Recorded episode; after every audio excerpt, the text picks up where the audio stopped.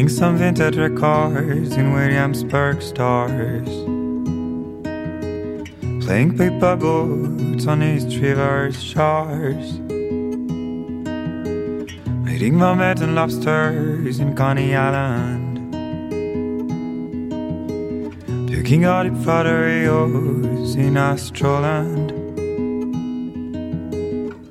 Spending our days watching skylines from rooftops.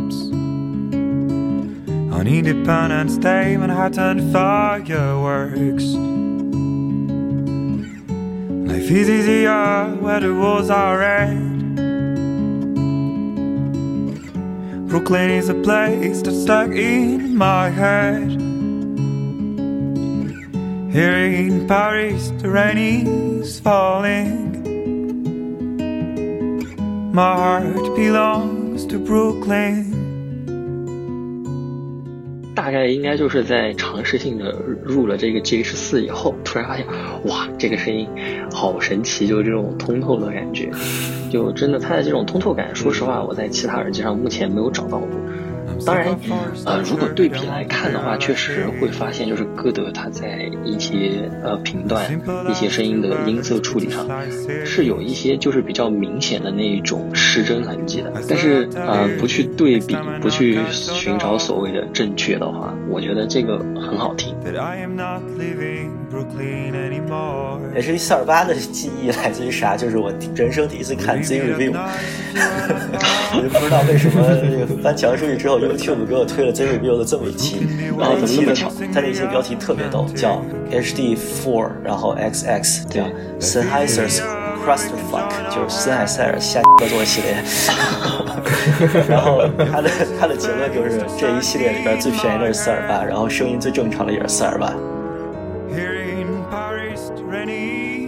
安润代理的东西打折都是怎么打折？你从来没有见过，我觉得全世界可能都没有这种打折形式。就是小白写一篇博客文章，发到微博上，发到俱乐部论坛帖子里，然后说有五台特价的这个耳放，有两两个特价的这个耳机，你就就是就是这个这个这个打折形式，你在任何一个其他的地方都见不到。但是歌德为什么又是价格这么奇特的一个牌子？就是它价格僵化到一种近乎不近人情。就 RSE 最近涨价了，你知道吗？因为美元汇率的问题。然后安瑞这个公司思考形式是什么？它不是说涨价了，我这边薄一点利润，我维持原价不变，而是说这边涨了我就涨呗，我乘一个系数，就像苹果推税是一样，你推个税好，我这边只会降价。就它硬气到这种程度，因为它在国内是一个唯一代理，同时它拿着歌德一直没有松手过。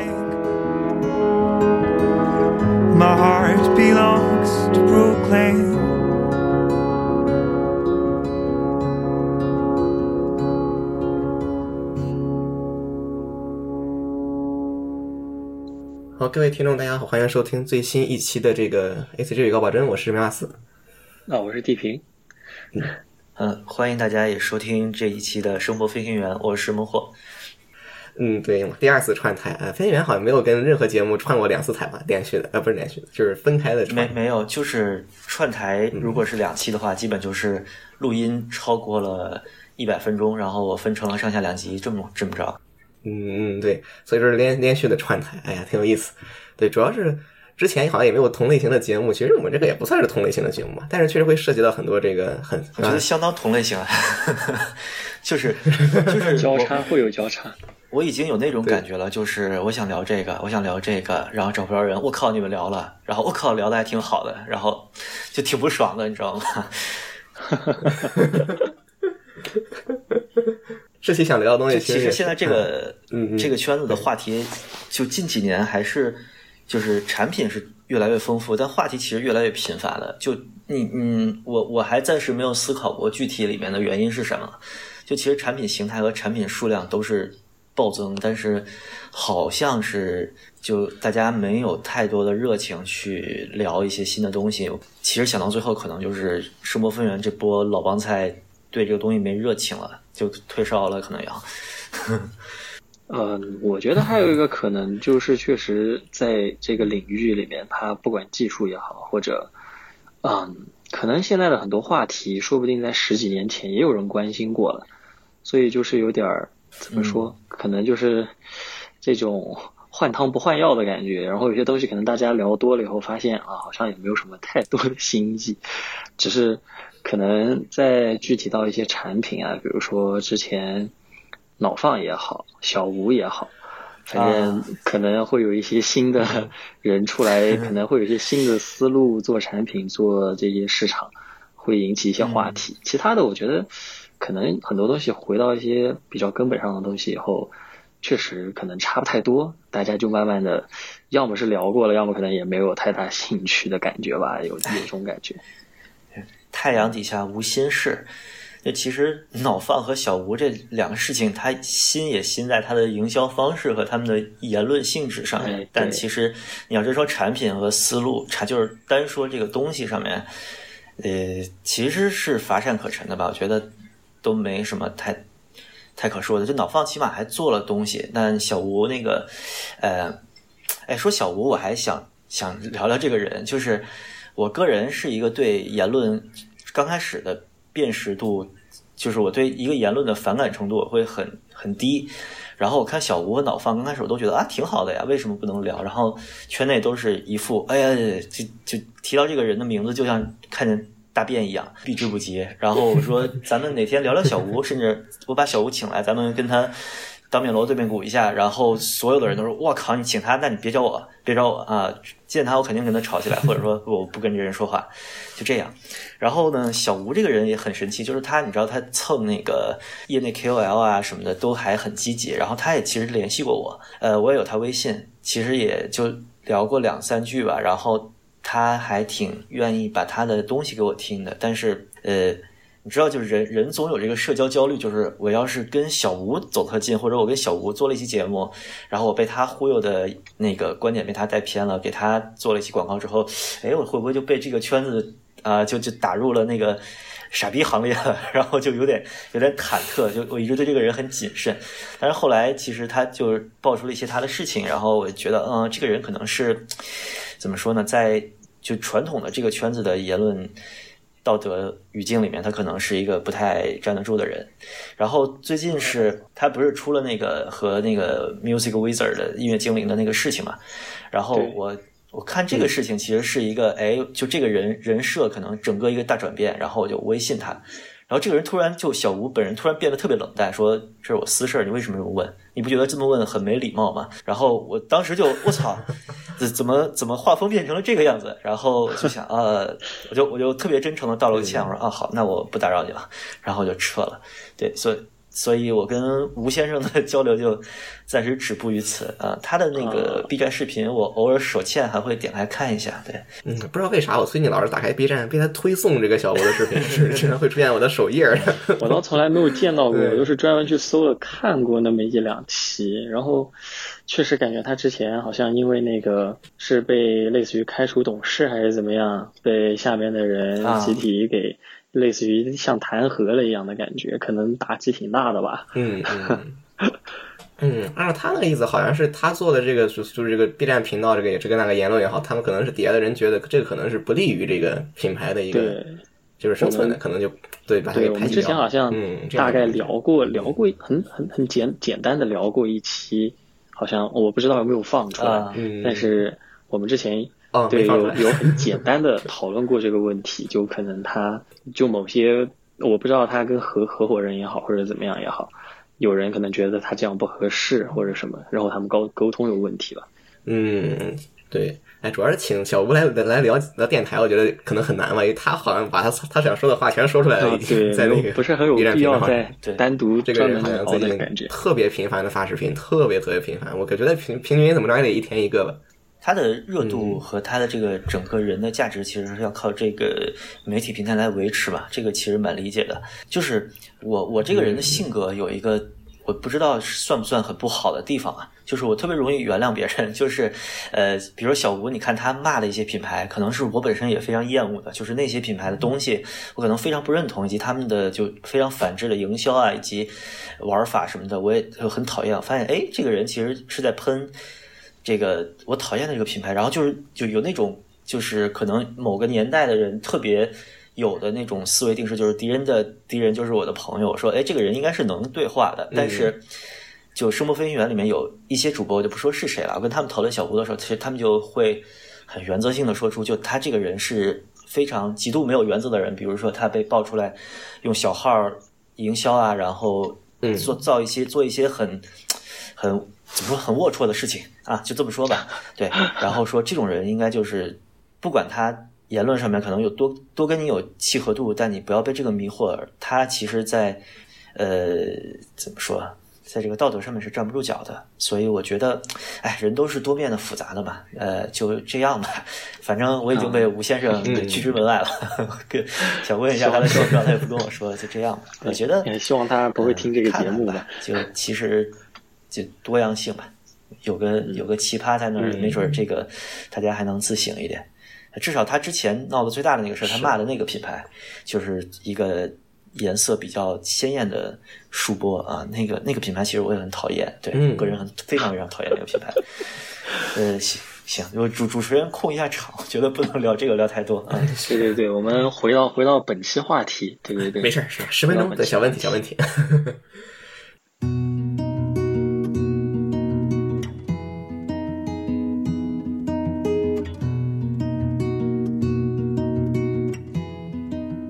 对啊，这期其实对也是一个，就是说，忽然我在群里说一句，哎，那咱聊一期歌德，然后突然觉得，哎，可以可以的感觉。嗯，为啥呢？聊歌德肯定是对吧？肯定会有一个有一个缘由，就是最近，哎，我也拿到那个 J 十四了，然后地平线也是也是有是吧？反正大家对歌德是有都有一定的这个感情和这个怨念，不是怨念就是念想，所以说，哎，还得还得正儿八经的聊起歌德。之前这个台其实聊过一期，但是我觉得那一期聊的其实不怎么好，就觉得还是可以再来一个。嗯。可以专专专题作为一期，我觉得怎么说呢？就是目前我觉得咱三咱仨里边最最歌德粉的应该是地平吧。地平手里有多少歌德？你说说。然后，开始开始比数量了是吧？我觉得比数量不可取。show hand 一下，比数量我肯定不行。嗯，G H 四我已经出掉了，那就啥？对 H 四我是出掉了。我之前因为呃那会儿是因为什么原因？呃哦，因为回国。回国的话，就是有些东西要处理，然后啊，G H 四可能也啊，还有个原因，好像是因为到那段时间我好像要买别的东西，我忘了具体是什么，所以就把它类似于比较好出，然后就拿来填补了一下这个资金流的空缺，所以有点对不起他其实。然后还是有还是有感情的，就是啊，要说歌德粉的话，我觉得比比单单单说数量，嗯。没有那种呃只买歌德的人来的那么忠实，我我还是买别的东西的，没有那么那么死忠粉的感觉。但确确实，我现在手上，我觉得你挺死忠的，真的。嗯，手上确实不少吧。你出掉 G H 四跟它外观有关系吧？你那个 G H 四的木纹好看吗？好看，它 G H 四的木纹应该是我觉得它的木纹里面比较稳定的一个，就是。G H 四外观的话，我觉得是比较好的一个，就是我的那个是两边的木纹很均匀，然后挺对称的，颜色也嗯比较啊怎么说比较协调，不会说出现一边深一边浅，或者两边花纹就非常不一样的那种情况。我觉得 G H 四可能因为它用的木头的关系，所以它的嗯这种花纹上的这种良品率应该挺高的，其实。就相比不像 G H 二那么坑，对对对，相比 G H 二 或者相比甚至于那个 G S 三三千亿，然后两千亿这些相比，可能都会好一些。因为三千亿之前我们群里面见到有有一个朋友，他的那个非常黑，特别黑。啊对，就是一黑的，就那个那个我都没有想到他 出入会那么大。但是确实我这边的嗯都还不错吧，它的呃 G H 四当时是有一点点那个掉漆的问题，就它那个传统异能金属网黑色掉漆啊，这这还正常。对，就唯一要说有点外观的问题的话是那个，但是当时主要出掉嘛，就是因为呃就是要买别的东西，然后这个比较好出，然后就 忍痛割爱就把它出了先啊，对。然后，嗯，居然不出白，居然出了这个啊！那会儿我没买呀，我我 G H 四是在我离开北美之前买的。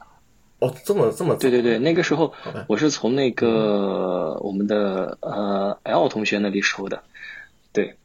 所以哦，对对，想想起这段历史来了。对对，他其实他对 G H 四的评价也很好，我听下来我觉得也很好。然后呃，所以后来哎又要弥补这个遗憾嘛，就买了不少歌德，一下子买了不少。嗯，对，就是在因为那段时间因为回国的原因，然后也是忍痛割爱把第八千给出了，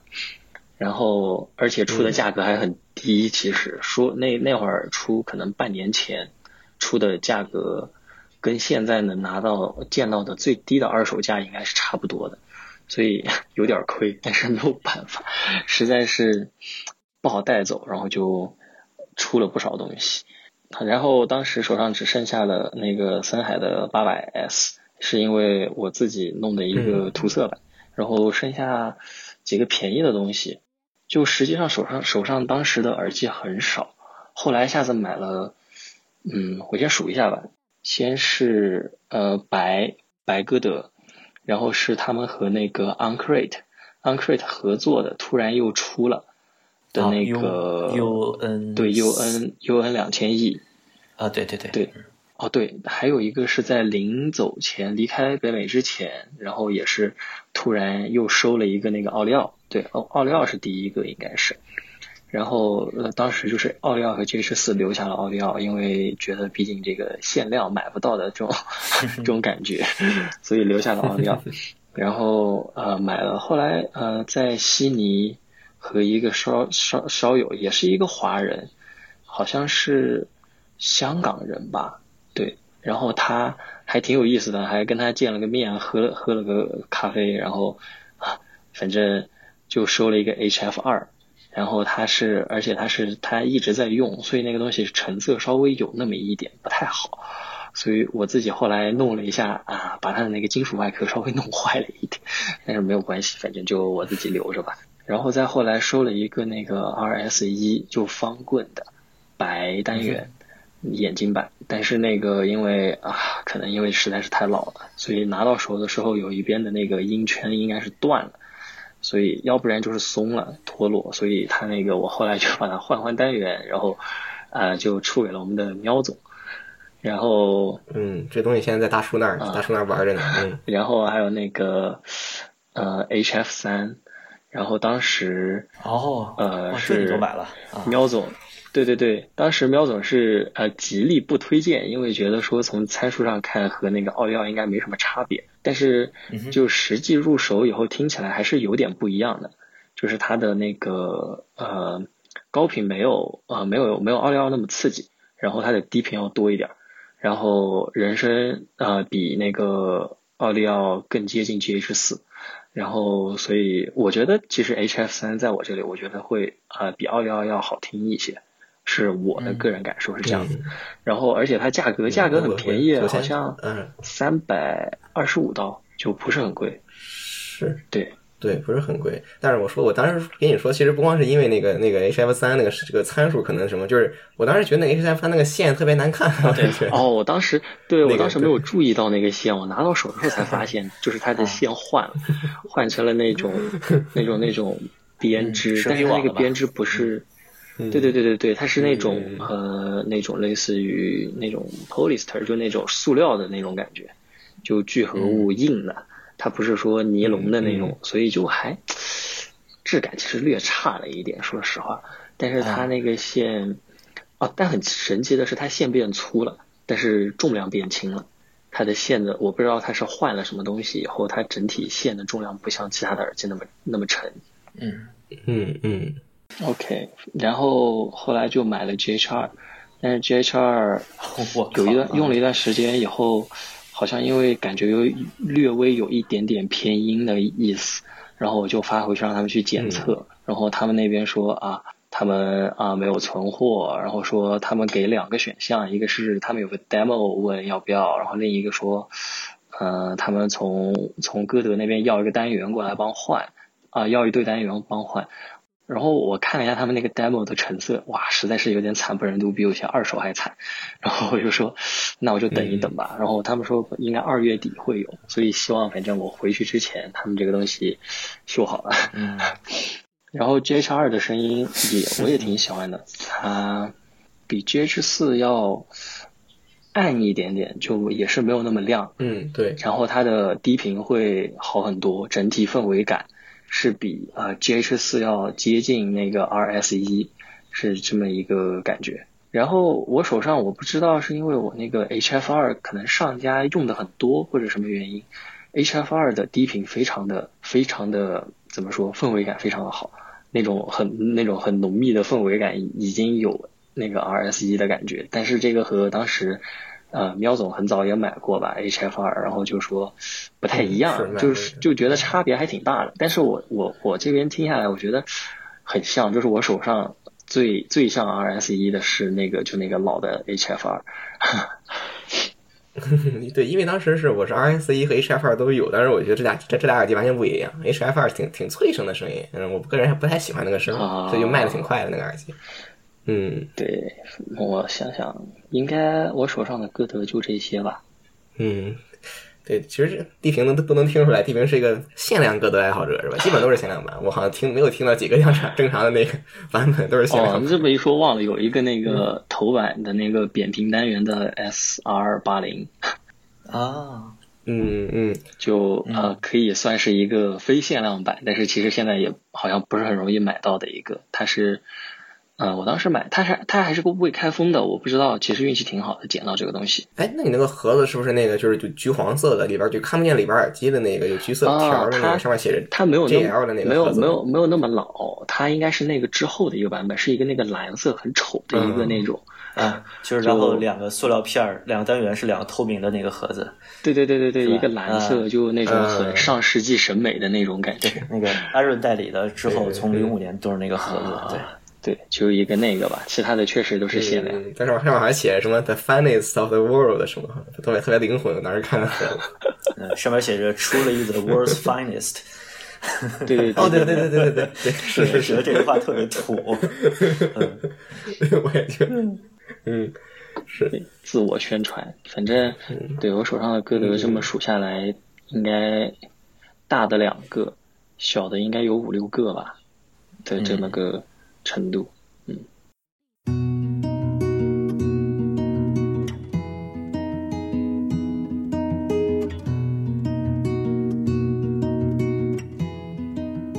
地平，你首先看到这个，就是你第一次看到歌德这个耳机是什么？什么什么时候看到的？就是当时你的感受是怎样的？啊，我第一次看到歌德其实很早了，那那会儿应该属于还还没有说是要买大耳的这种。概念就没有这个想法，因为那会儿可能还在上高中，所以那个时候看到歌德，而且一开始看到的歌德都是大的，就是那个国内比较出名的那个捆绑哥，就那个炸药包出门的那个，他之前应该是个 PSK 嘛，然后现在是 PS 二 K，然后嗯他那里见到，然后还有那个 GSK GS 二 K 的图，应该是在网上见到过，所以嗯最开始见到。大桶的感觉，就嗯，怎么说，没有特别的啊那种触动或者心动的那种那种想法。后来到了美国以后，是发现啊，好像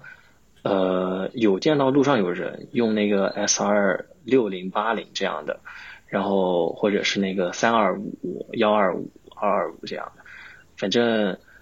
啊，当时就这几个都觉得啊是个耳机的样板，就这种感觉。然后，而且一开始其实我对雅耳比较反感，因为早期用过那个 AKG 的那个 K 六七，就是他们和一个那个 DJ 联名出的那个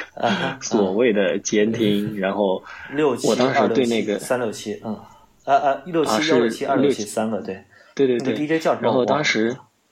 当时呃，他他的名字是个 T 开头的，反正，然后那个标是一个像一个鸟一样，对对对，然后。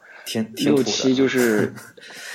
因为用了六七以后就觉得说那个压耳很不舒服，所以其实一开始对小桶也没什么感觉。然后后来是应该大概是因为突然在发现了，就是真正的去浏览了他们的网页以后啊，突然就觉得哎挺不错的，尤其是它的各种限量小桶，然后就觉得挺好看。但是当时因为一个没有听过，然后一个。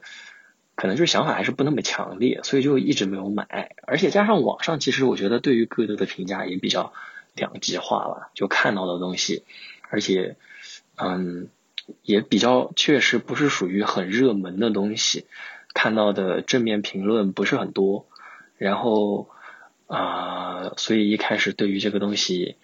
嗯，没有特别的向往，嗯，没有特别的感觉。但是当时就是发现他们的网页后，就觉得，哎，这个设计其实挺有意思的，就那种比较复古。然后如果它和这些啊运动品牌也好，这个呃电影的这些啊那个叫什么制作制作组还是什么，他们的那个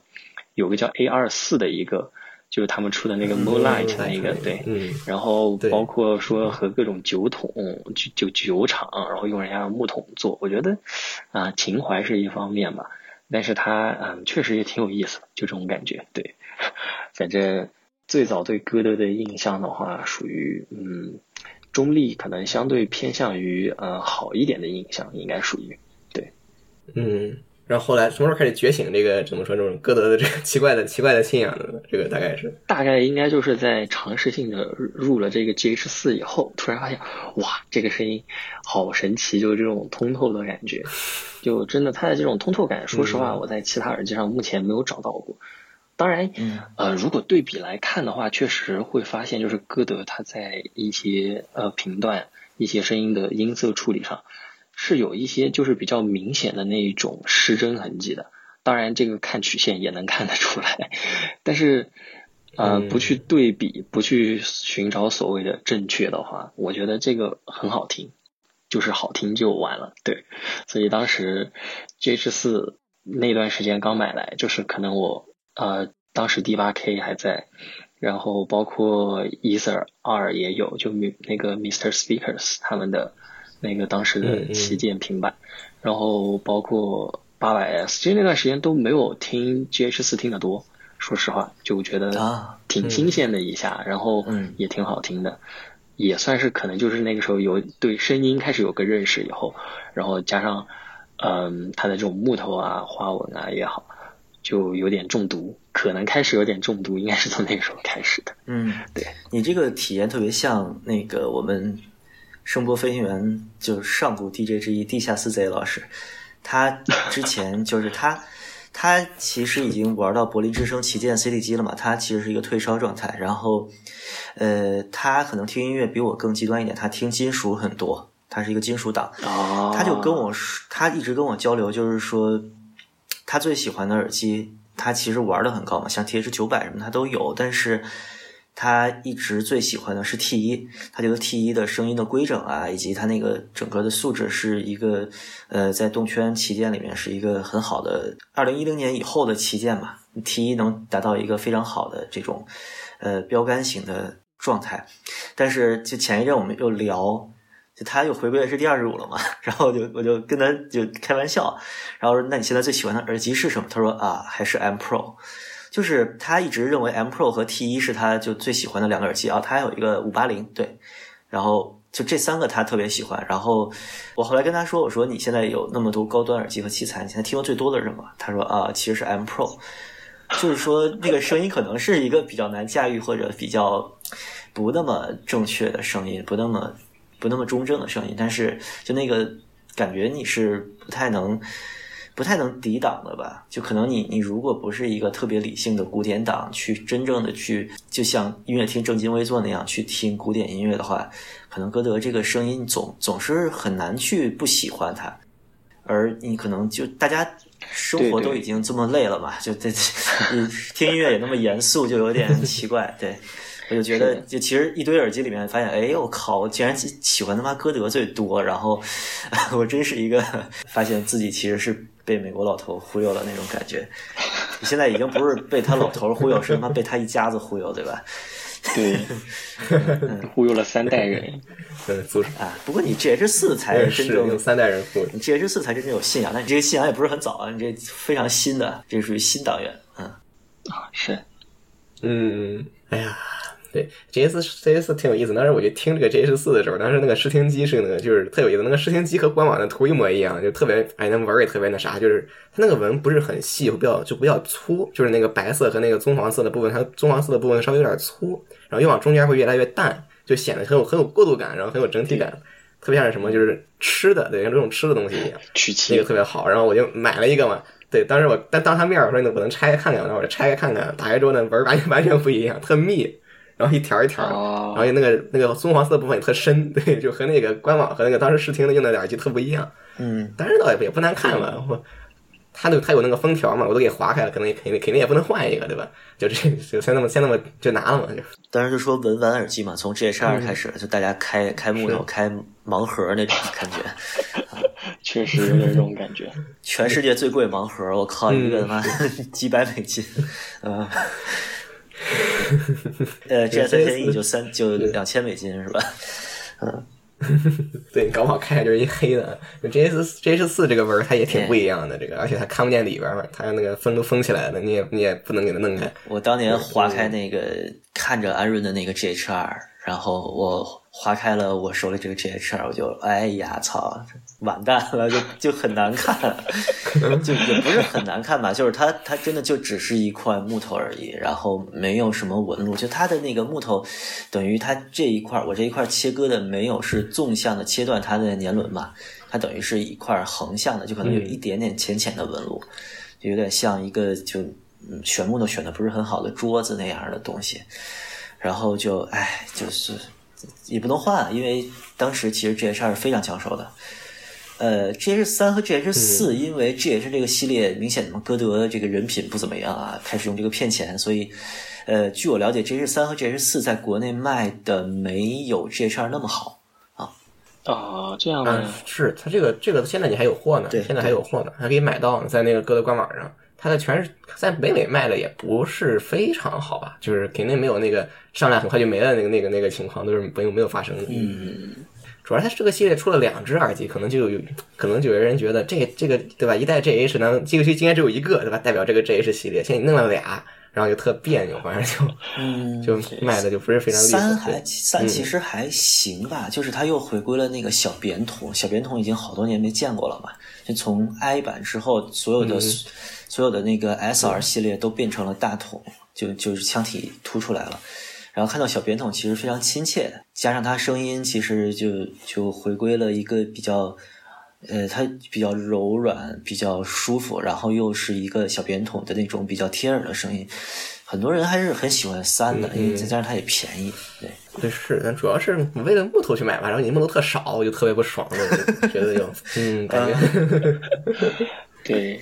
对就不是很那爽。那所以喵总相当于是之前买了个 GH 四给出了，现在又买了一个是吧？啊，不是不是，我之前没有买过 GH 四，我没 GH 系列之前一直都没买过。哦，之前之前只是买过很多 RS 一，但是从来没有买过 GH 四。所以你刚刚说说说开箱的是近期的事情对吧？是的，还是不就是上上周末、哦上周末我去那个多伦多，然后就买了一只。可以对，嗯，要不然忽然想来录录歌德呢，主要是歌德的这个灵魂又燃起来了。对，哎，GH 四 说实话真的挺好听的，我觉得不管听 ACG 也好，虽然它可能有那么一点刺激，然后听摇滚、流行、金属，我觉得大多数风格它都很有它的特色，然后不难听，就真的真的挺好听的。然后，嗯所以反正我觉得，嗯，挺挺值得留在手里面，因为我我感觉聊完这期节目，我可能又会去买一个，你又得买回来是吧？有可能，非常有可能。呃，冷静冷静。呃我倒是觉得 GH 四其实是一个就流行、乡村，然后布鲁斯，甚至有点 jazz 的耳机，它的低频还是相对来说收敛了一些，不像 G GH 二那么怎么说呢？哦对对对就 GH 二相相对来说那个声音浑圆一些，对，是的就其实 GH 系列整个来说，它的动态都是相对来说比较一般的，就它没有之前它都没有上探到 RS 一就 RS 系列的那个动态，我觉得 GH 应该是一二三四我都听过吧，它应该是整体来说是 RS 二和 PS 五百的那个级别，然后它的动态也没有 PS 五百那么猛。嗯，呃，我我是觉得啊，这 GH 四其实听流行是特别人声是非常舒服的，就是就是我们老说什么，就中年人特别喜欢的女毒耳机，就声音很毒的那种、哦那种东西。对，GH 二相对来说、相对来说可能更更猛一点点吧，但其实 GH 系列大概就都是那样，GH 一可能稍微特殊一点儿啊。哎，GH 一是个什么声音？GH 一我觉得就是一个 PS 五百的木刻版，稍微有一点不一样吧。它是 PS 五百 i 的木刻版，不是 E。呃，我我听的也不多了，因为是别人的，然后就是蹭听了一下。其实 GH 一是就所有 GH 系列里边就买木头最不容易翻车的嘛，因为所有的木头都是 一个那个都很丑对 对对，啊都很丑。对，世上最丑木头，那布鲁克林的树长得确实不行。嗯嗯，就是对，不不用担心会不会翻车了，一定会翻车，没好这个车。就是翻着的。呃我可以我可以打消这个 GH 一的念头。啊，所以外观还是很重要，是吧？啊，这个对，就必然，既然是冲着这种限量版，冲着木头买嘛，那肯定还是需要考虑一下的。嗯，对。哎，我一直很好奇，地平什么时候去去买点那个老的那个？主要是在这，你之前买个 RS 一翻了，你什么时候再再弄一个那个老一点的 RS 一试试？啊，歌德这个不同代数的这个声音特点还是挺，至少我现在已经不把这个什么 GH 四和那个和那个粉振膜的 IS 一的那一代去比了，就没什么可比性，完全不一样。他们是完全对新的有新的好，是我觉得。虽然老的那个嗯 RS 一，我也感觉就是它在有那样的那种氛围感，有那种比较浓的那种感觉的情况下，嗯它也能保证一定的那种嗯通透的感觉。这个是我觉得在其他耳机上找不到的，就挺神奇的一个东西。嗯，但在现在新的系嗯列给我的感觉就是，他可能就是舍弃了一些他以前的那种思路，但是他就把那种通透感，就那种很空灵的感觉，就做的就更进一步，就很明显，两个耳机是应该说是两种完全不同的风格了，可以说有这种感觉。就对对 GH 系列整体、嗯新的对，就新的就非常的更偏向于就整体很小清新，就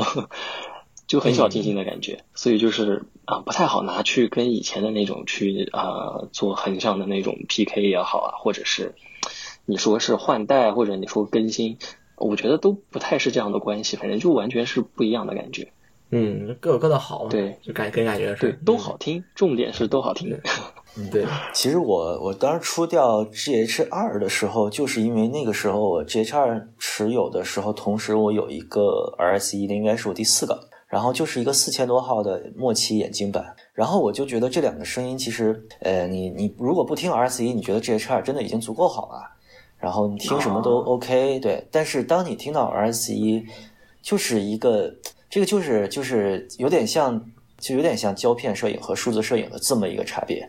就是你说哦，这个是嗯。以前的那种不一样的味道。同时，它 RS 一其实那个时代的眼镜版，就它，你说它浓密，其实它在我的驱动看来，它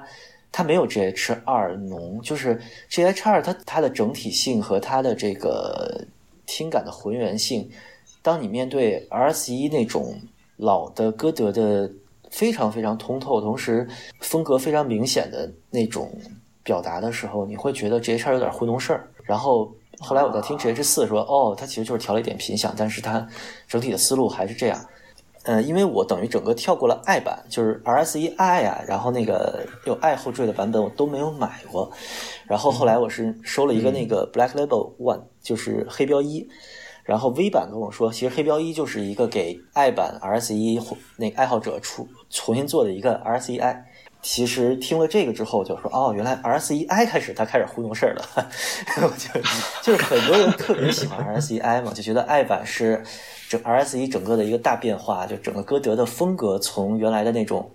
很很难驾驭、非常野的一个声音，变成了一个呃温顺，然后在乎整体性、在乎听感的那么一个感觉。但是，呃，这个就真的是个人审美了。就是黑标一和 GH 二比，那 GH 二肯定是素质要差一点，但是黑标一和老 RS 一比呢，这真就是两代审美完全不一样的差距了。我就说，像数字摄影和胶片摄影的两张同样的风景，你说不出来哪个好，因为你在哪边就从客客观的看来，他们各有各的优势，但是，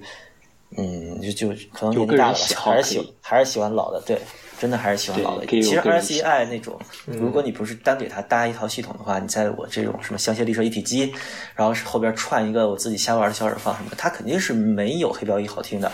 但是你知道，就互动事儿这种感觉让我比较不爽。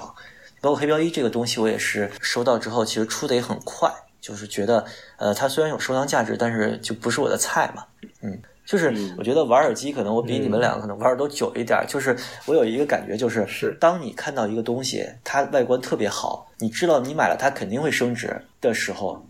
你买把它买回来就放在柜子里吃灰，可能一两个月听一次，然后你发现你不喜欢它声音，但是别的地方它都完美。就像黑标一或者 GHR 这样的东西。其实就以我的性格来说，它这个东西绝对在我手上待不过一年。就是我不会因为保值我就一直留着它，我看着觉得碍眼，我就会觉得，呃，不能背叛我自己的审美。就我已经有有了有了一个很喜欢的声音了，它在这就是多余的，对，就这么感觉。所以我发现现在其实留下的我手里留下的耳机。要也除了那些我真的是放到柜子里忘了的之外，其他的声音都是我在某个程度上非常认可的。呃，像以前什么就呃铁三角的那个木碗 ESW 九啊什么的，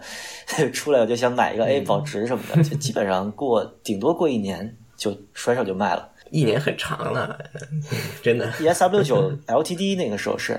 就是 ESW 九的限量版，我好像买了之后应该是过了一年多卖掉的，但是就真的是。不想听，可能打开之后再听一下，然后就觉得，哎呀，以以后还得卖了赚钱呢，去 塞回去吧。嗯，一年挺长了。我的耳机，我要是放一周不听了，我就我就开始打算把它卖了。就是至少我留的耳机，就绝对是它就是肯定是有固定的用用场的，完全不可能说是就是这东西放那没用，然后我还留着，肯定肯定不是。就是感觉不响，可能就没什么意义嘛。把把它卖了换钱，显然是更对吧？更更更直观、更好的一个事儿。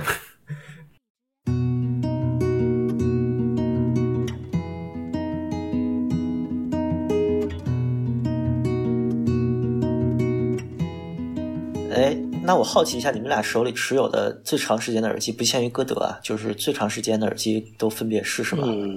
嗯，我的话实际上是个挺什么的东西，我的我其实持有时间最长的应该是那个 Technics 那个 T 七百那个耳机。我应该是留的时间最长的。我靠，这真是猜不着。不是，就如果是像我这样，比如说我有一个大学时候买的 PP，然后扔抽屉里十年不听，这个不叫留。就是你怎么着，你一个月可能有个两三次使用频率，你会拿它偶尔出来当个参考啊什么的，然后也不打算卖。两三次肯定是远高于这个频率的。嗯，Technics 七百哦哦，对 T 七百就那个两个两个单元的那个，里边是一个那个大的，然后一个小的。大的是那个彩的，小的是那个金属的，那个可能留的时间最长。那个，嗯，可能留的得可能不到两年吧，得有一年多吧。因为我本来是就是入坑时间就比较短嘛，像这个基本就占据了我一半以上的这个就是入坑时间的使用了。这个东西，嗯，当然和它不好卖也有关系。嗯嗯，对，这个东西卖掉也是因为得得嘛，就把它卖掉是当时是有又又很开心的收了一副那个眼睛版的 RS 一白单元的，当然是，然后收了之后我两个放在一块比了一下，我就。客观承认 T 七百的素质可能会稍微高一点，但是就 R S 那个声音就还是就是你想放在一块比，我就觉得 T 七百没什么存在价值。嗯，所以然后当时就下定决心还是得卖。主要当时那耳那个 Technics 耳机我买的挺便宜，就是我再卖掉肯定是不可能再以这个价格再收回来了。就是感觉而且那个声音，我个人觉得什么听 A C G 啥的还挺爽，就是一直没下决心卖吧。但是 R S 一的出现直接就给我就是给我下定决心，这东西就不能留了，肯定得卖。还是 R S 一好听，就这种这种心态。就把他那个耳机给卖了，嗯，但但是他依然是留留的时间比较长。地平呢？我的话属于怎么说呢？如果说要限制说，嗯，经常要要有一定使用频率的话，那应该算到可能要到八百吧，可能要到八百 S，也没有很长，可能到现在两年，到现在应该对两年两年多一点，所以。呃，这个是长一点。其实还有个原因，是因为呃出国出国上学，所以我当时高中买的一些耳机就放在国内，那这个肯定没有办法用。但是每次回来我还是会听。是。对这个的话，如果这个算进去的话，最长的一个是森海的那个 HD 四二八，当然这个是因为我最开始入烧很早，当时也没有说要出二手的念头，所以就一直留下来了。一个是那个索尼的那个叉 B 一千。就 XB 一千那个大轮胎，对，这两个 这两个耳机，在我现在听来都是属于那种风格非常明显，就很有特色的那种感觉。然后，呃，当时可能因为一开始也没有太多的概念，听的东西比较少，所以对于那个四二八其实也没有一个比较怎么说全面的评判。但当时的我记得印象中的感觉是觉得它低频很少，然后就氛围感几乎没有吧。然后现在听起来就发现，其实哎，低频其实可还行，然后啊，整体属于偏中上盘，然后就很透亮的那种感觉，就挺神奇的。虽然它是这个系列，我印象中当时出出来，森海好像是把它作为那种家庭影音系列来做的，然后，对，然后它它有个新，后来有一个，嗯，它它高端型号好像有个什么四三八四四八，然后后来出了换代以后是四二九四三九四四九，然后现在就全部停产了，所以我还还算幸运，就现在有点庆幸我没有出它，因为它其实声音特别的有意思，我觉得就是在当时买的话，应该好像是五百五百多人民币，然后现在听起来我觉得。其实非常的值，这个声音它要有的信息量有，声场挺正常的。然后，而且它有那种很亮，就是它其实偏亮一点，但是就是很有特点的那种声音。所以，嗯，这个是我留的呃最久的之一。然后，如果这个大轮胎的话，大轮胎就完全不一样，它就比较嗯，当然它主打低频，但是它主打低频的话，它没有。也没有现在的那个 ZR，也没有 Z 七那么夸张，就我不知道他们的思路到底是怎么样的一个转变。但是当但是在当时我印象中，这个 XB 系列五百、七百和一千都有，嗯，都有人说就是它低频特别过量，怎么怎么样。但我现在听下来就感觉，啊，地平式比较多，然后它量大，然后有一定的氛围感，但是还没有到达说像 Z 七那样就那种密不透风的那种。包围和那种，它是你 Z 七可能还因为它有一点点那种煽动音，所以就那种统音的感觉就更密不透风。嗯，所以反而这个大轮胎的话，我觉得嗯还稍微稍微能透点气，又能透过气来。然后，但是它嗯在声场上也是个弱势，就是它的声场也呃相比对比那个。类似于八幺二啊，当然这个可能比跨太远了，但我现在手上就就就只有这三个在国内放着，嗯，所以它的声场还是比较比较拥挤，然后比较平面吧，嗯，但是其实我觉得一方面因为它停产，然后它的外观我很喜欢，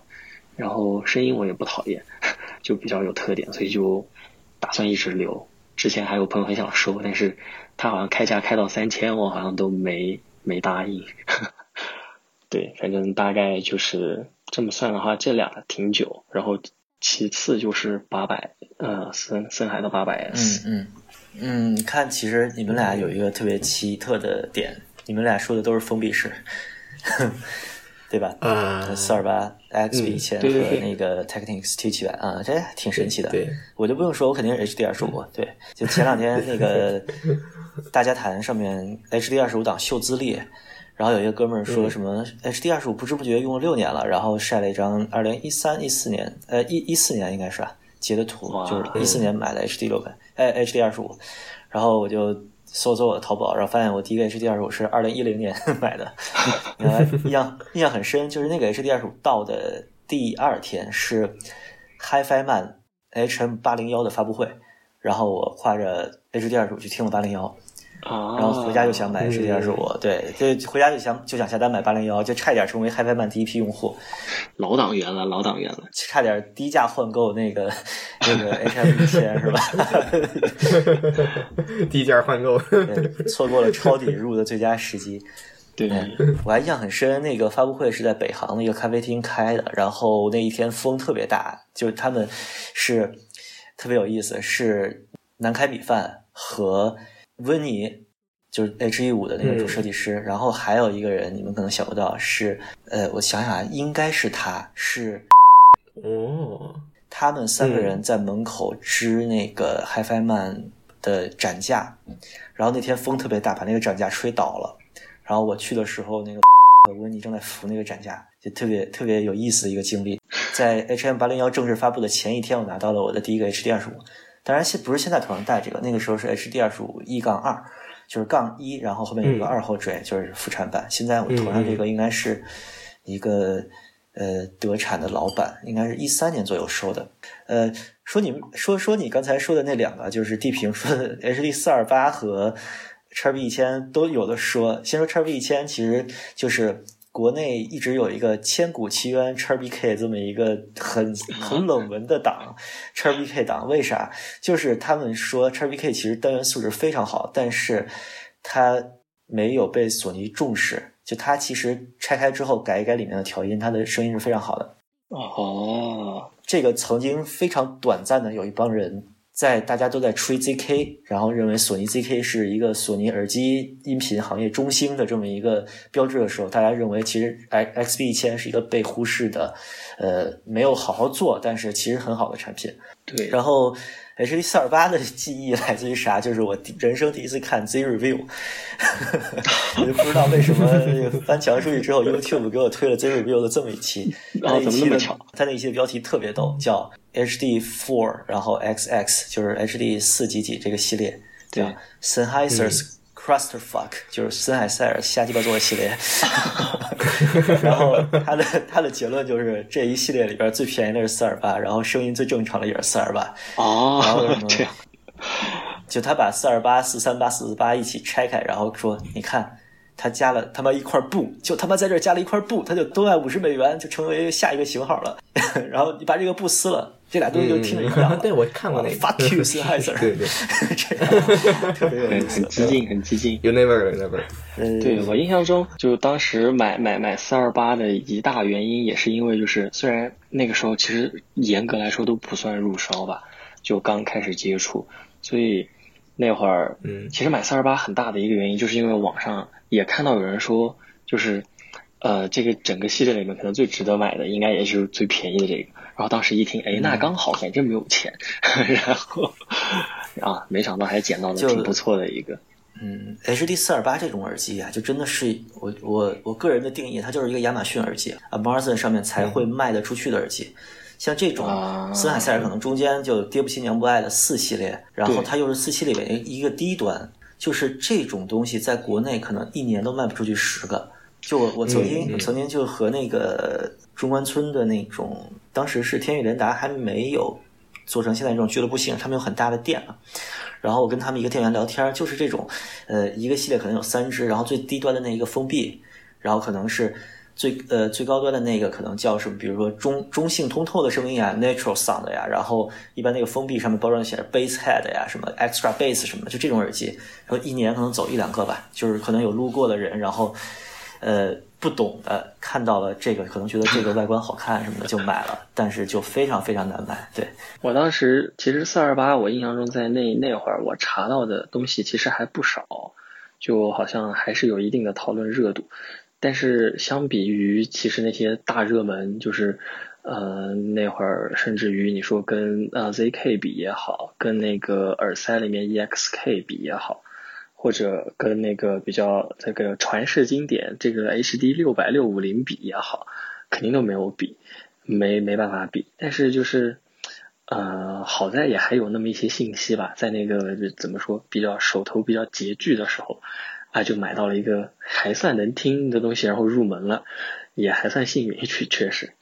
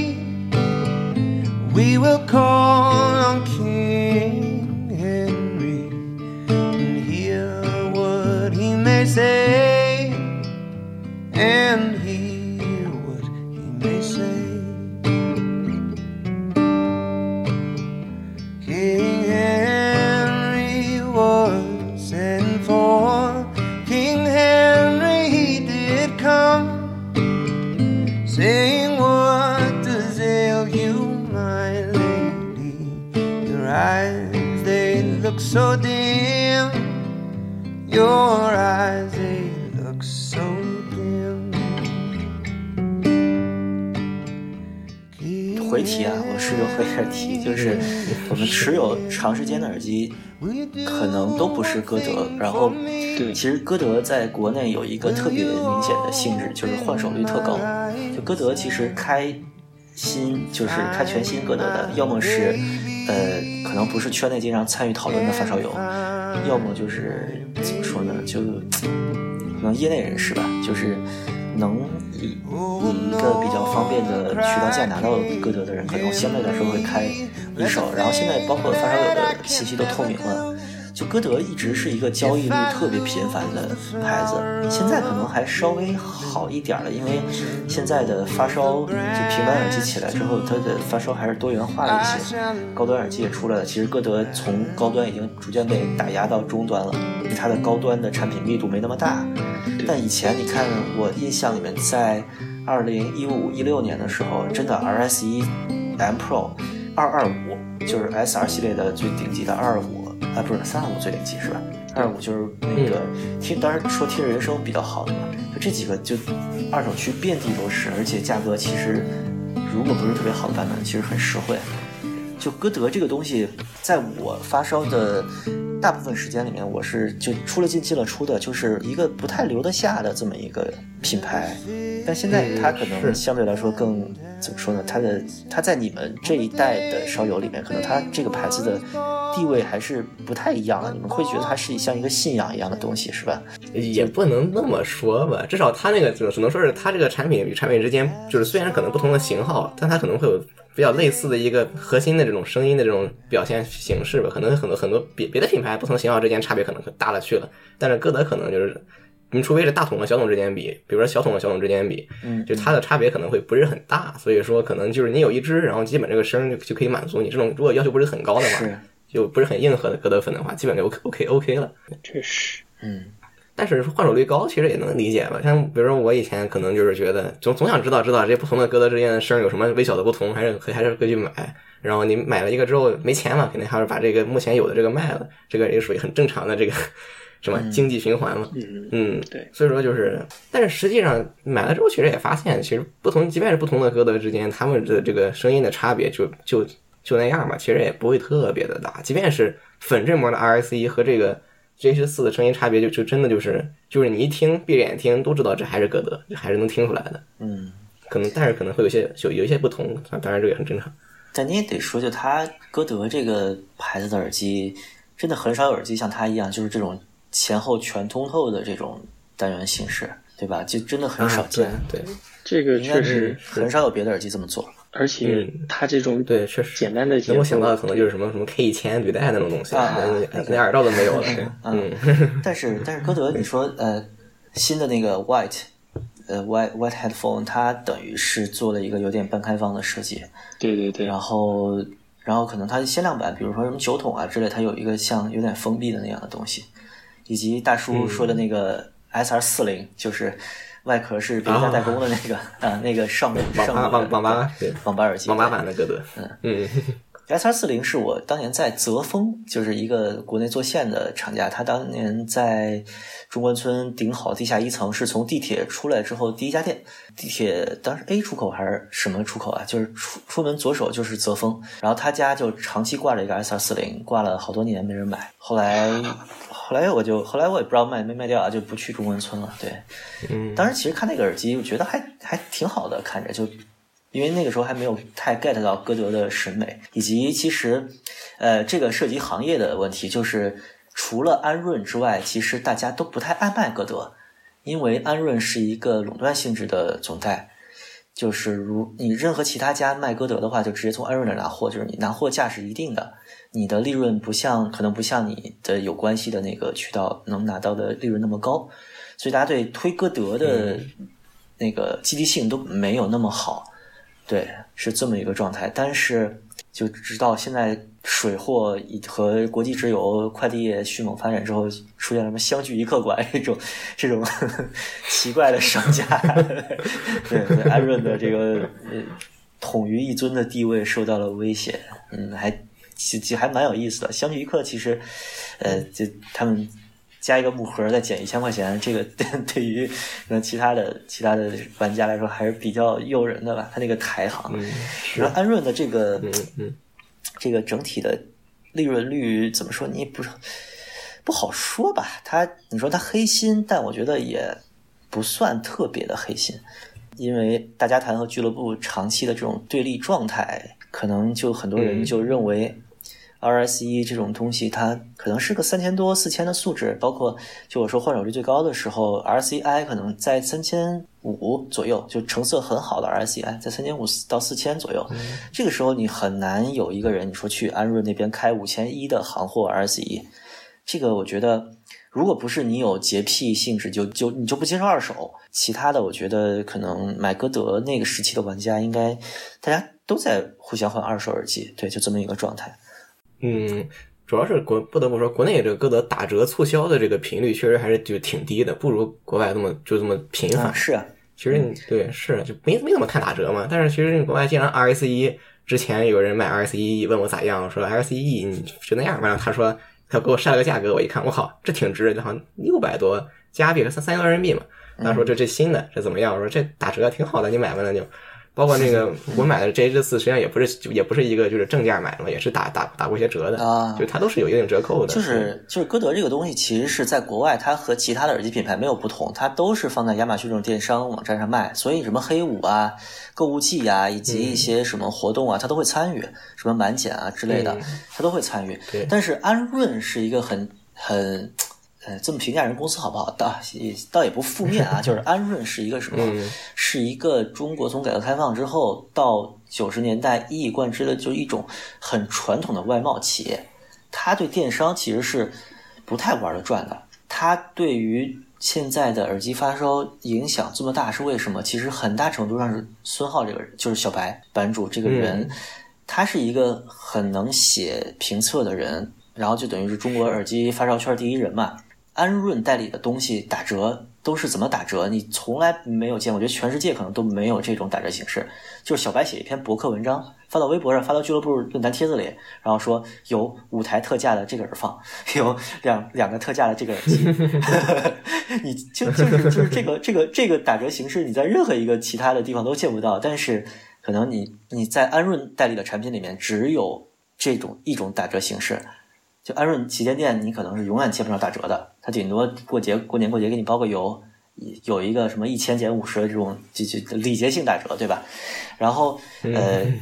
歌德为什么又是价格这么奇特的一个牌子？就是它价格僵化到一种近乎不近人情。就 RSE 最近涨价了，你知道吗？因为美元汇率的问题。然后安润这个公司思考形式是什么？它不是说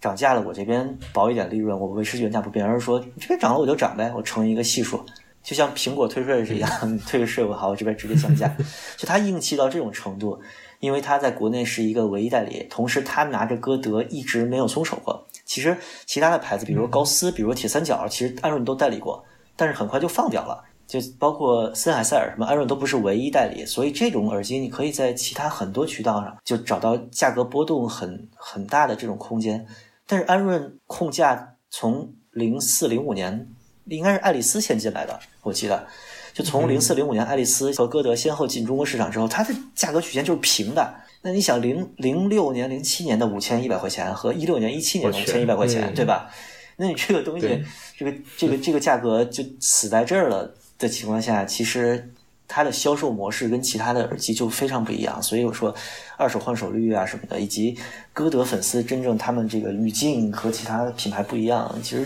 跟这个公司是非常有原因的。嗯，是。然后包括国内还有那个经经常常说的就是老老的歌德比较好的这个说法，这个这个常有就包包括比较贵的这个现象，其实也就是就是国内比较盛行嘛。你可能放在北美，就是老的老的歌德可能价价格会稍微高一点，但不会到那个程度。对，至少我当时买了一个那个粉质膜 RS 带木盒的，就绝对没有五位数，差远了，就就是没那么贵。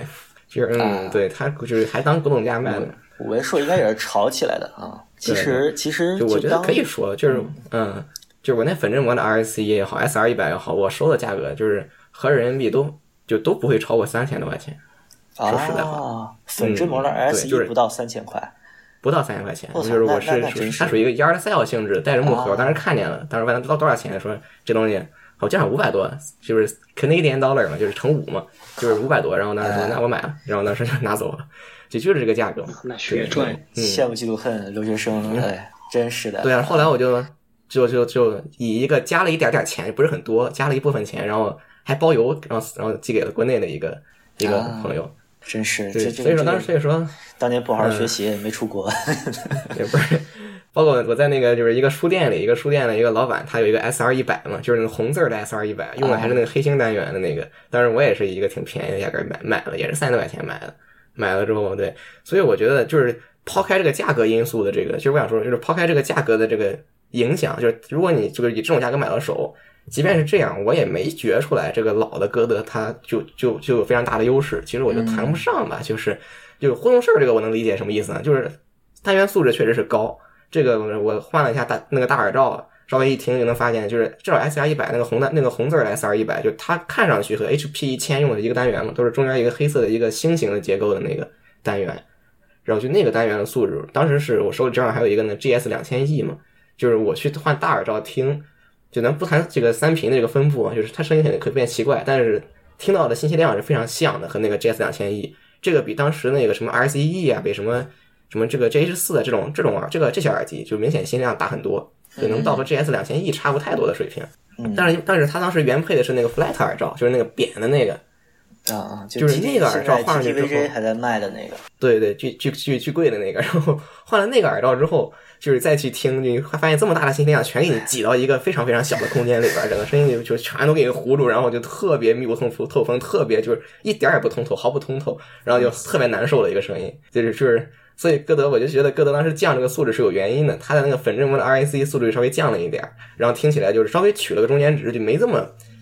就是他，但是但是 flat flat 耳罩，我觉得还是没法听的，还是还是很很恐怖，就可能还是得换那个，就是至少换那个那个那个就 L 耳罩，就目前在用的这个小筒的这个耳罩，至少换了这个，它声音能正常一点。嗯，对，就是当时我觉得歌德单元素质降，真的就不是可能不光是互动式，它可能就是为了一个一个你你用这种耳罩，包括那个把单单元离耳朵远一点。有个空间让声音去去去去怎么说呢？声音去扩散，就有这样的一个做法，它能让声音变得更确实能变得更正常。它以前那个 flat 耳罩，至少它就是就等于没耳罩嘛，就等于把单元直接贴耳朵上，那个声音就很别扭嘛。嗯，所以说后来单元降降素质，然后然后换一个 L 耳罩，它的声音变得更正常。这种调音取向我还是挺能理解的，至少我是完全是认同这个做法的。嗯，你说单元直接干耳朵上，我想起一个事儿来，就是 你知道那个俱乐部的 MX 总。就是跟好多人 AMEX MX 总呢，当年上古飞行员之一，我见过他一次。他是一个一米八八四八五的一个特别壮的老爷们儿，然后然后他当时特别喜欢歌德是 RS 二 E，就是黄头梁的那个小木头 RS 二 E。当时就是很多有一阵子非常吹这个，就是盛传 RS 二 E 可能三千多块钱，然后能听到一个特别特别柔和的女声。然后他研究了一番之后，S 二 E 怎么最好听，就是把耳罩摘了，然后两个木桶直接干到耳廓上。这个事儿我记得是，我记得当时是《声波飞跃》可能就他在的那个前二十期吧，有一期节目都提到了。然后我们当时都疯了，我说我操，这个太硬核了！就你想那么粗的一个单元，然后直接一个木头卡在耳朵上，然后。你当时说：“我靠，这是绿巨人的入耳，对，特别特别有意思。”对对对，那个太其实你们把那个我我试过，就是把你把耳罩摘了，直接怼耳朵上，就是那个 flat 耳罩的声音，基本就是那个声音。是，嗯，低频稍微少一点，然后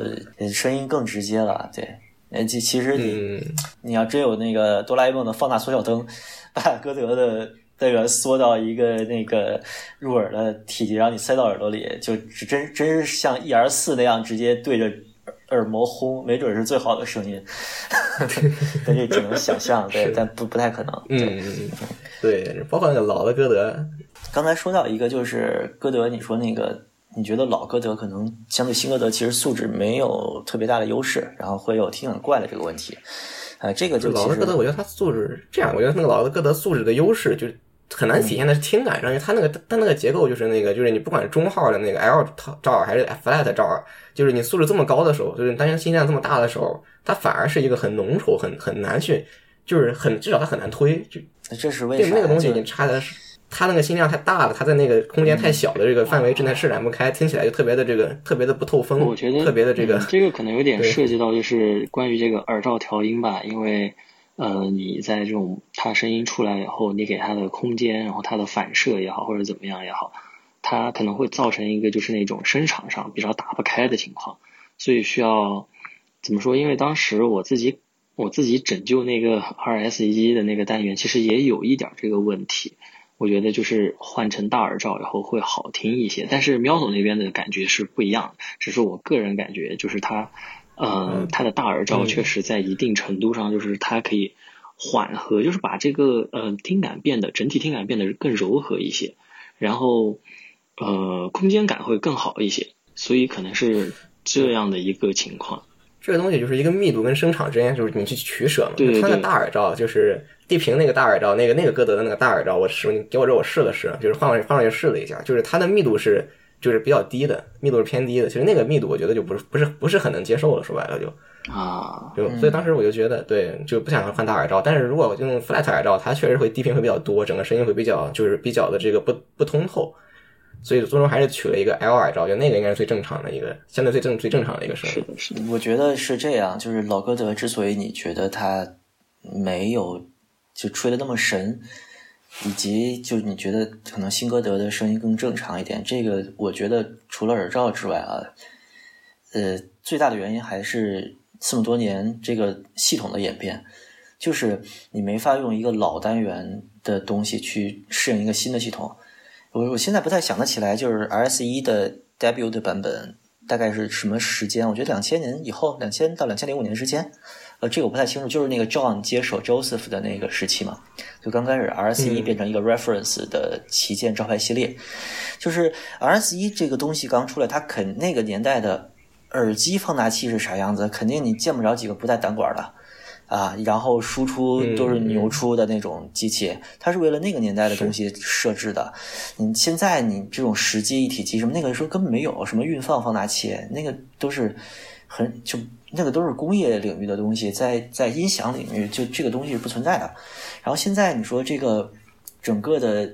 声音的器材都已经偏小型化、偏一体化了。你什么 ADI 二这种这种带个耳机口的东西，这高度一体化的东西，它肯定出来的声音，它要适应绝大多数耳机的这一个阻抗参数。就歌德，你也不能免俗，你肯定得去适应这种新设备的。整体的就是驱动性的变化，那种老的东西你肯定得拿老的东西去驱动。就像就像我我有一个特别苦恼的事情，就是我那么喜欢 K 二四零，然后我就问遍了国内所有的玩二四零的人，我说求求你告诉我一个能推好 K 二四零的时机，求求你告诉我一个没有胆管的能推好 K 二四零的耳放。所有人都说没有，就没有。然后可能那个谁呃，就跟我录音那个。二四零 DF 档的那个党魁浩尔老师，他比较仁慈的跟我说：“啊，你可以收一个鲁迪斯特的 RP 零幺零 B。”我当时就疯了，我说：“这这玩意儿我哪儿找去？” 他说：“哎，蹲蹲一蹲，蹲一两年，肯定能找到一台。”我我我我好像玩耳机以来就没收过那么大，就体积那么大的耳放啊！就就这个东西其实演变的是，你像这十几年的，就真的是你们都已经是。上大学出国了的人，那可能一刚出来的时候，我还是小孩呢。那个时候五千块钱对于我们家来说是将近大半年的收入，对吧？那当然那个时候也不能这么说了，因为一当时还没有进来，当时当时国内可能还没有耳机发烧这个东西就完全不存在了。但是那个时候的设备，在美国，美国九十年代就八十年代末九十年代初，就日本有毒巴喜和那个叫什么 Biku Camera。他们这两家当年在日本疯狂的卖器材，咱们国家就是你们父母那辈疯狂往回带三洋收音机的时候，那个时候整个世界的音响发烧氛氛围是非常非常浓厚的，几乎所有美国家庭都有音响，所有的那个电视旁边都有一堆音响，都都当然也很多是胡乱搭配，但那个时候的东西和现在的性质真是完全不一样的。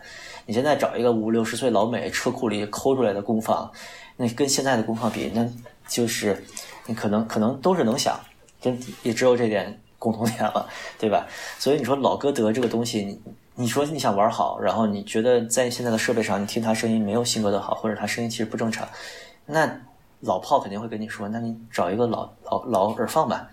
R 一你别想了，你起码找一个歌德的那个 Joseph Grado 做的那个叫什么，打着灯笼就能找的那个东西，还有什么 SHA Gold 那那种耳放。它的架构可能是非常上古的，然后你在现在看来那种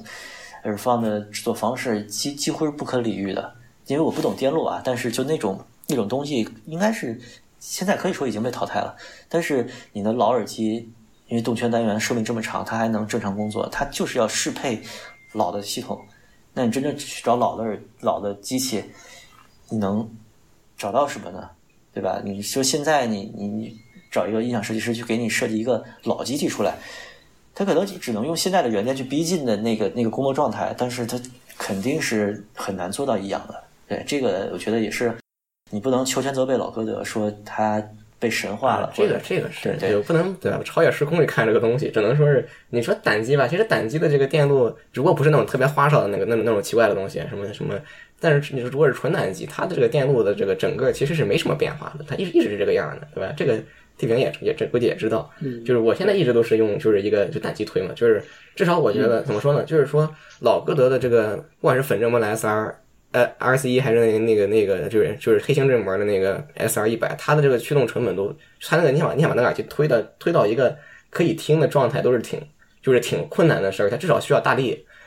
那耳机那个耳机插什么直接插什么随身听啊、电脑啊、手机啊，都是完全没法听。这个 J 十四呀，就是至少你新一代的这个歌德，我觉得插什么手机、插个什么随身听什么这个那个，我觉得都还蓝牙蓝牙一体机啥的，我觉得都都挺好听的。当然，我也但咱也不能跑到这个那个年代再去看那个年代的东西是怎怎样的。至少放到咱在现在谈的话，如果说是花很贵的价格去买一个，比如说特别老一歌德，就我觉得是完全没有必要的。我个人觉得是是是，嗯嗯，也不好说吧。就是就是那个老哥的 R S 一其实是俱乐部论坛就安润这边那个聚合的这些发烧友里面一个叫荒野之树，你们应该知道吧？他自己做了一个树下音乐论坛，对。荒野之树老师是最系统研究 RSE 的文章，写了一个很长的帖子。其实他也是从呃 Headphone 上面 RSE 粉那搬过来了很多概念嘛，比如 Super Vintage、Vintage A、Vintage B。呃，就这种东西，我觉得如果你是想知道老歌德的那种声音，然后你又不想作为一个普通的烧友，你又不想去翻固执堆去。为他搭个黑胶系统啊什么的，或者为他去淘那种落灰的老老耳放什么的，你可以，我觉得就到那个白振膜的眼睛版，就到此为止就行了，就就嗯四位数编号的 RC，其实那个状态你能听到老歌德的那种影子，就是非常嗯嗯非常有个性的，同不妥协的，然后其实它单元素质也就那样，但是风格做的很明显的那么一个耳机。就我我我其实用现在的设备听老的这个眼镜 RC，我从来不觉得它厚，我也不觉得它就怎么浓郁啊，什么都不觉得。其实它是一个，对它是一个很，哎，你很难形容的声音。就它其实它的那个声音很，就我我可能稍微有一点过推，它声音比较细，然后然后那个就没有一个你说什么整体感那种追求，它是非常偏中上盘的。啊，然后，然后给你给你的那个刺激感是很足的，对，这这个这个可能再往老版可能要更更极端一点，但是你像什么 S R 一百、二百、三百，那个那个东西就真的是怎么说，就上上个世代的东西了。你要真想玩好那个的话，那你你先确定你对歌德有没有这么深的爱吧，因为我我也是这么觉得。对对，你要是对歌德爱的这么深，你其实我觉得看看。旁边的风景，你玩个儿儿时什么的，没准你你满足感更强，对吧？这这个其实不好说，对，嗯，对。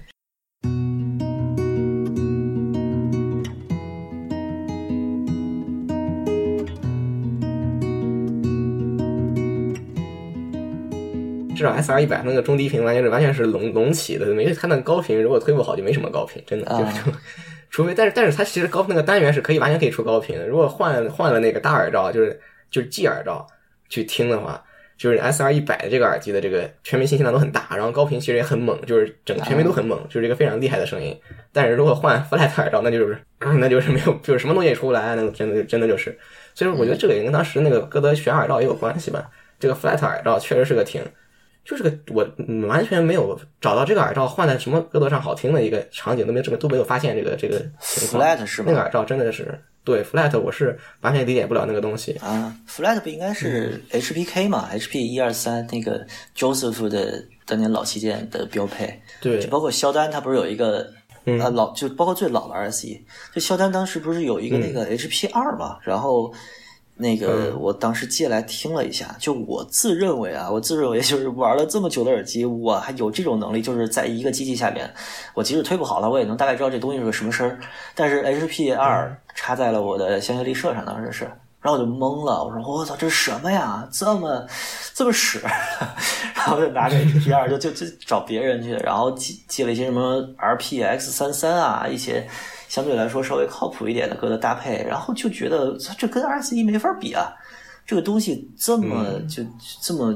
你说它灵动它什么的，我我真是 get 不到 HP 一千。你们俩有听过那个吗？我就听过 S R 一百，S R 一百有有种说法啊就是它那个单元和 HPK 是一样的，哎但这个说法这个因为它壳儿不一样，对壳儿不一样，这个不好说，所以声音肯定不一样，它壳儿不一样。HP 一千没有没有机会没有机会见到，都没有见到过。啊啊，嗯，其实其实还比较比较多见，比 PS 一要好找到一些。对，嗯，然后然后其实嗯，HP 一千我是就真的不太理解，当时就有很多人说它弦乐无敌嘛，然后就找一点小提琴来听，听个穆特什么的，哎呀那个就就小提琴这种东西，我觉得你听小提琴独奏你。在一点刺激都忍受不了，要一个完全磨圆的声音，我觉得你就有病。小提琴不刺激，你听听它干嘛？它一定要高昂起来的，一定要就直穿云霄，有给你一种那种直接刺激你耳膜的那种感觉，就对吧？表现这是一个魔源的声音是吧？表现好的表现好的小提琴肯定是又高又亮，然后会给你有一种呃非常非常有攻击性的声音。但是 HP 一千没有。那我想，那如果这个是好弦乐的话，那我只能理解我没推好它。对，然后 HP 一千的那个佩戴也非常奇葩，就我我我头可能不算大，它它在我耳边就是一个半悬挂状态，然后那个框架很沉，嗯，对因为它的头头梁是宽的，是宽的，对，对，是和 S R 一百是一个一个头梁，是就是没有任何弹性，就完全是宽的，就那个是特难受。当时拿到手第一件事就把它换了，想把它想想找一个那种就是新头梁给它换上。后来一想，我要换了还能卖吗？就不能换，然后就呃先这么凑合着听不，了。它那个头梁和那个佩戴也是经过考量的，就是它那个头梁如果换成新歌的头梁，它有一个加热角度的话，那个声音会变，而且变很多。哦，啊好吧，那看来还是有有这个事儿在这儿呢。嗯，嗯反正那那个我也不喜欢，就是到了后来 R 那个 R C 一粉振膜才觉得好像有点有那点意思了。至少它那个它那个中低频的隆起不会这么明显，它的高频也能稍微出来一点儿。但是感觉就是白振膜的 R S 一，感觉这个素质素质又稍微降了一点之后，声音就更就是换这个正常耳罩的时候，就声音就更更更正常了，更耐更更可听了。就是我觉得，如果说歌德有心，或者谁有谁谁有那个闲工夫，给那个 S R 一百也好，那个 H P K 也好，或者是粉针帽 R C 给它再给它剪一个介于这个 L 耳耳罩和 G 耳罩之间的一个耳罩，就别离得太远，也别离得太近，这样的一个中间值去取一个的话，应该能把它弄出一个，我觉得应该是挺好的声音。对，那个淘宝上有那个土豆耳罩，就是红色的那个，他自己做那个非常软的那个海绵，它那个声音其实是比较接近那个就是 flat 耳罩的，它那个海绵就就特别特别软，然后特别特别轻，但是又不像 flat 耳罩的那个聚音，就是它有一个坡度，又不像那个就是聚拢的那么强，它会把声音弥散一些。然后那个耳罩我是搭配啥呀？一个是那个奥利奥，因为奥利奥是一个三二五嗯新三二五的声嘛，就是它声音比较脆，嗯然后嗯搭配那个耳罩会有一个比较舒服、稍微柔和一点的听感。当然，其实你在三二五上面找柔和，其实有点有点二逼啊，就就就是往往回找啊，对。但是但是我就是你如果长时间戴，就包括奥就那个奥利奥，其实有一阵儿我当直接当那个就常备机，就是最最常听的耳机，就是其实长时间有时候你拿来看电影儿。然后的时候用一个那个耳罩，就是一是舒服，第二是呃刺激性会降一点。然后那个红耳罩我还放在了那个 Nakamichi 中道 SP 七，这个我在去年的那个对年度最佳里边我提到过，这个是因为中了那个听众群里边那个那那某人的毒，对吧？我跟我说哇这东西像老四一，我就买了。然后这个耳机现在已经卖给包总了，因为我又买了一个像说全的，但是因为、因为一个特别傻逼的原因，后来海关还没进来，我可能得回北京填表去。对，就是这个东西，那个那个，你说它像 RS 一，我觉得我不能这么来理解，因为它的单元的性质和形状肯定很像歌德，但是它整个是一个塑料框架，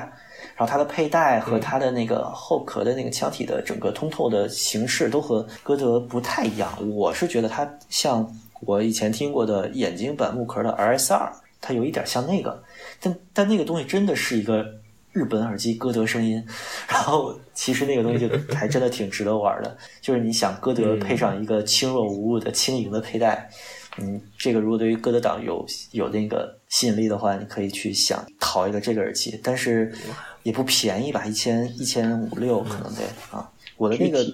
说的很便宜，嗯，一千五六，北美可以买那个 RS 二的眼睛买了。呃，北美它它那个。具体的型号是什么？呃，就叫 SP 杠七啊，中道中间的中道，然后日文是 Nakamichi，N A K A M I C H I，然后 SP 杠七，你就不用那个杠，就 S 一。那是中文？对，米奇是道。呃，你这帮二次元 我不懂。对，他那个他那个你就直接搜 SP 七是可以搜到的，就雅雅虎拍卖上面偶尔会有。我的那个是就上家比较那啥。他把线剪短了一半，变成一个一点二米线，换了一个我非常厌恶的三点五，上面写着森海塞尔的国产垃圾插头。然后我看着，哎呀，我就抓心挠肝，巨他妈难受。我说，我说你怎么能这样呢？但是他卖的很便宜啊，他七百块钱买我的，然后就直接六百块钱扔给包总了。对，就那个那个真的还挺好的。对，就是当这个这个也是一个很有意思的心态啊，就抛开歌德说，就是当你特别喜欢一个东西。然后这个这个耳机你特别特别喜欢，你就想有一个完美的它的时候，它上面有一个划痕，有一个瑕疵，你就真他妈不能忍，我就两倍价格我也得买一个新的，就这样，就就就没没没有两乔乔布斯乔布斯警告，这是你的 iPod，这就是，但不是它是剪线，它剪线要换插头啊，哦哦哦，这个那那不行，就非常难受，对啊，对，这 SP 七是一个挺挺值得关注的东西，然后。呃，说说刚才稍微倒过去一点，说那个 S R 一百到三百，我我是听过，我是见过一百和二百，然后我忘了我听过哪个了，就就因为对那个声音其实就不太感兴趣，然后我又带不太好，但我从来没见过 S R 三百啊，你们谁听过 S R 三百？我是一百，它是这么有这么有这么个情况，它是 S R 一百、二百、三百，我记得三百好像是后出的，S R 一百它换过一次代，就是那个 S R 系列，当时是歌德没别的单元，只有那个只有那个黑星的单元，就是中间一个黑色的一个星。星型的一个那种那种那个 H 和 HPK 一个单元的，我觉得他是挑的，就挑的不好的给那个 SR 用了，挑的好的给那个 HP 用了，可能这样。然后后来可能歌德觉得就不能这样，老这样做吧，可能就就就弄了一批那个专门给那个 SR 又做了一批单元，然后就是又出了又出了一批新的 SR 一一百和二百和三百。然后那个时候 SR 一百那个就是那个机身的那个涂装那个字儿已经从那个红色变成那个白色了，就那然后他是换了一个另外的单元，红字的 SR 一百当时用了一个那个就是老的那个。嗯，H P H P P K 外观的单元肯定是，我觉得它是挑的，但肯定不能是那个一样的。嗯，这个这个这个传言是一直有，就 S R 一百老的那个声音和 H P K 是高度相似的。然后三百我是比较好奇，它如果是三十五前身的话，它是塑料壳还是木壳？呃，不是塑料壳还是那个金属壳？好像是金属是吧？好像是金属壳。对。嗯，这个我还真没见过 S R 三百的真面目。我当年在闲鱼上面特别特别想搜，就是牙痒痒到每天去刷一次那个链接，等它降价。它他妈就是不降，是啥呀？是一个 黑色金属桶的 S R 三二五，就是最早最早的三二五。然后，嗯，我其实个人是非常喜欢三二五的，嗯，就觉得三二五是一个其实歌德 S R 系列里边跟其他都不一样的声音，它是一个特别。S R 八零把肌肉再 再练强，练强一个档次的这么一个肌肉男，就就就特别凶贵的一个耳机。然后，嗯，我不知道这个词我用的对不对。是是是，对胸胸贵耳机对。然后看一个，我靠，这个然后就就他妈不降价。我说你一个三二五，你卖一个他妈 R S 一的价了快啊！不，它好像是三千八，不是两千八。现在回想两千八，我可能就一咬牙一跺脚了，是吧？但是。就反正是后来就没了，我不知道那个卖家是自己留了，过一阵再扔出来还是怎么样。对对，那个那个我是真想听听，但是没有机会暂时。嗯，北美有一个黑三二五，你你要三三千块钱啊，是带盒的。三千块钱。北美有一个，对，三千块钱出头吧，带盒的，可能加上运费三千多。现在现在其实现在其实稍微淡定一点了，就是歌德这个东西，其实不是现在由由于这个疫情的关系啊，就所有耳机都扔到北京了。我现在是一个就就就就在长沙是一个呃，你知道一个 HD 二五，然后一个刚买的那个高斯的 KPH 三零 i，就是我现在狂吹爆吹的那个小破玩意儿。对，嗯，呃，现在特别佛系的带着这两个，呃，刚刚来了一个 HD 四三零，那个是我之前买了，然后想想让它寄北京，但是。因为我又回不去北京了，但是在这边我没有设备推，我就很纠结。但是最近想，哎，还是摸摸吧，就买完买完了，在上家那儿放放个半年一年，好像也不是事儿，就就寄来了。今天刚拿到，对，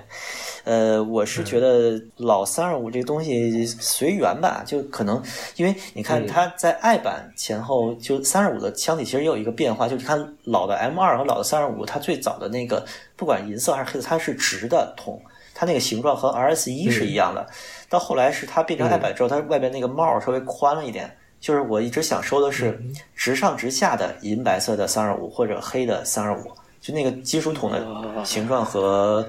R S 一是一样的。就歌德这个东西，如果你了解它历史的话，它其实版本非常非常复杂，然后有各种各样的最奇葩的这种小出入，什么大小插头啊，然后网子啊、名牌啊、头梁、头带啊，这种这种东西很多很多，对。说到说到像三二五，对这个我我黑色的这种形 S R 形状的外壳的话，我甚至我都没有见过，我好像就见过比较就一个银色的，然后一个是有个金色的限量版，然后其他的。嗯，金色的是那个 I 版，它不是，它本来不是限量的，后来变成限量了。对对，反正黑色的我是完全没有见过。歌德旧坡下驴，对，黑色的那个我也就见过那么一次，我在国内市场就见过那么一次。你在 Google 搜图会有一两个，呃，就是明显是拿着那个初代拍照手机拍出来的图，就像素可能是八百乘六百什么的那种那种图，对，就那样的。但是怎么说呢？就这些东西，它流落到哪儿，其实是一个很有意思的事情。对，然后，对，哎，我前一阵还有一个后悔，就是有一个扁平的 S R 二二五，嗯，小桶 S R 二五扁的，然后没有盒，但是一点字儿都没掉，在日拍上面卖六百块钱，然后我觉得，哎呦，这个值得一搞啊。然后就把这事把这事忘了，然后他妈第二次再看，我靠，六百拍走了，我的天呐！哎呀，哎呀，气死我了，就抽自己大耳刮子，太 太亏了。对，但其实想想，你要真拿来的话，我可能就不怎么听，然后过两天你看着不顺眼又卖了，也有可能，因为我之前有过扁平的幺二五，然后扁平的八零，有过两个，对，嗯。三二五这个型号反正挺神奇的。我之前买那个 S R 一百的时候，那个那个人我跟他聊了一会儿，那个人他也有他也有三二五黑的，他是跟我说的，就是那个三二五其实有黑三二五也有，就是好多好多单元嘛。其中就是后来有个就是他那个白色单元的三二五，实际上比那个粉的要早。那个白单元三二五应该是延续的之前 S R 三百，可能是就是以前那个单元叫什么，忘忘叫什么名，也有个名反正。然后这个是比那个粉三三二五还要再早一点儿。粉三二五也是黑的，我记得，对，也是都是黑的。它有有两个不同的黑色的三二五，它有它有一个就是那个白质膜的三二五，那个黑色三二五。当时说是你俩你俩可以买其中一个，我就留一个，你可以二选一，然后最终选了 S R 一百嘛，最终买了三二五。这是这是你那个书店老板的那个朋友，是是，对对，那那种人真强，对，厉害，嗯。